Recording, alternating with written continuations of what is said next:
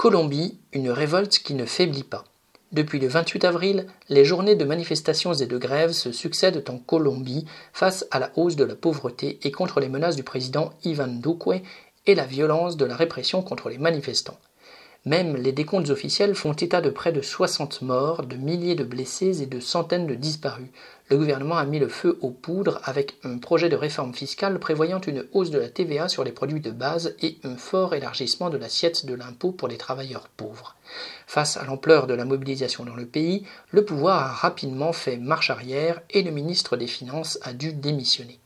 Depuis, la contestation n'a pas cessé. La violence de la répression policière, l'augmentation de la pauvreté qui touche près de la moitié des 50 millions de Colombiens soulèvent l'indignation. Les manifestants, qui ont aussi obtenu l'abandon d'une attaque contre le système de santé, réclament des mesures contre la pauvreté, la gratuité des études supérieures, l'amélioration des services publics et une réduction des inégalités. Ils organisent des barrages routiers dans diverses zones du pays et les manifestations de la journée se prolongent le soir et la nuit par des affrontements avec les forces de répression. En réponse, le régime traite les contestataires de terroristes, les accuse de mettre en péril la lutte contre l'épidémie et de voir des liens avec les narcotrafiquants. Cette dernière accusation est d'autant plus mensongère qu'à Cali, les gros bras des narcos prêtent main forte à la police contre les manifestants.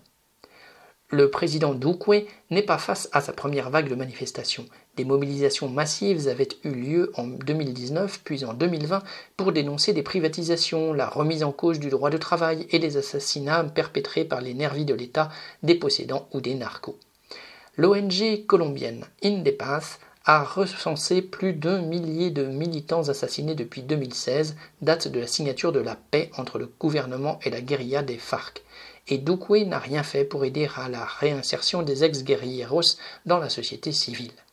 Le 28 mai, il a annoncé qu'il déployait l'armée dans la région de Cali, la troisième ville du pays, qui compte plus de 2 millions d'habitants, où un enquêteur judiciaire a été lynché parce qu'il venait de tuer deux manifestants.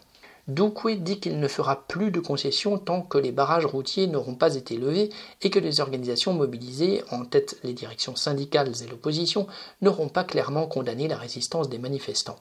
En réponse, une nouvelle journée de manifestations et de grève nationale a été appelée pour mercredi 2 juin.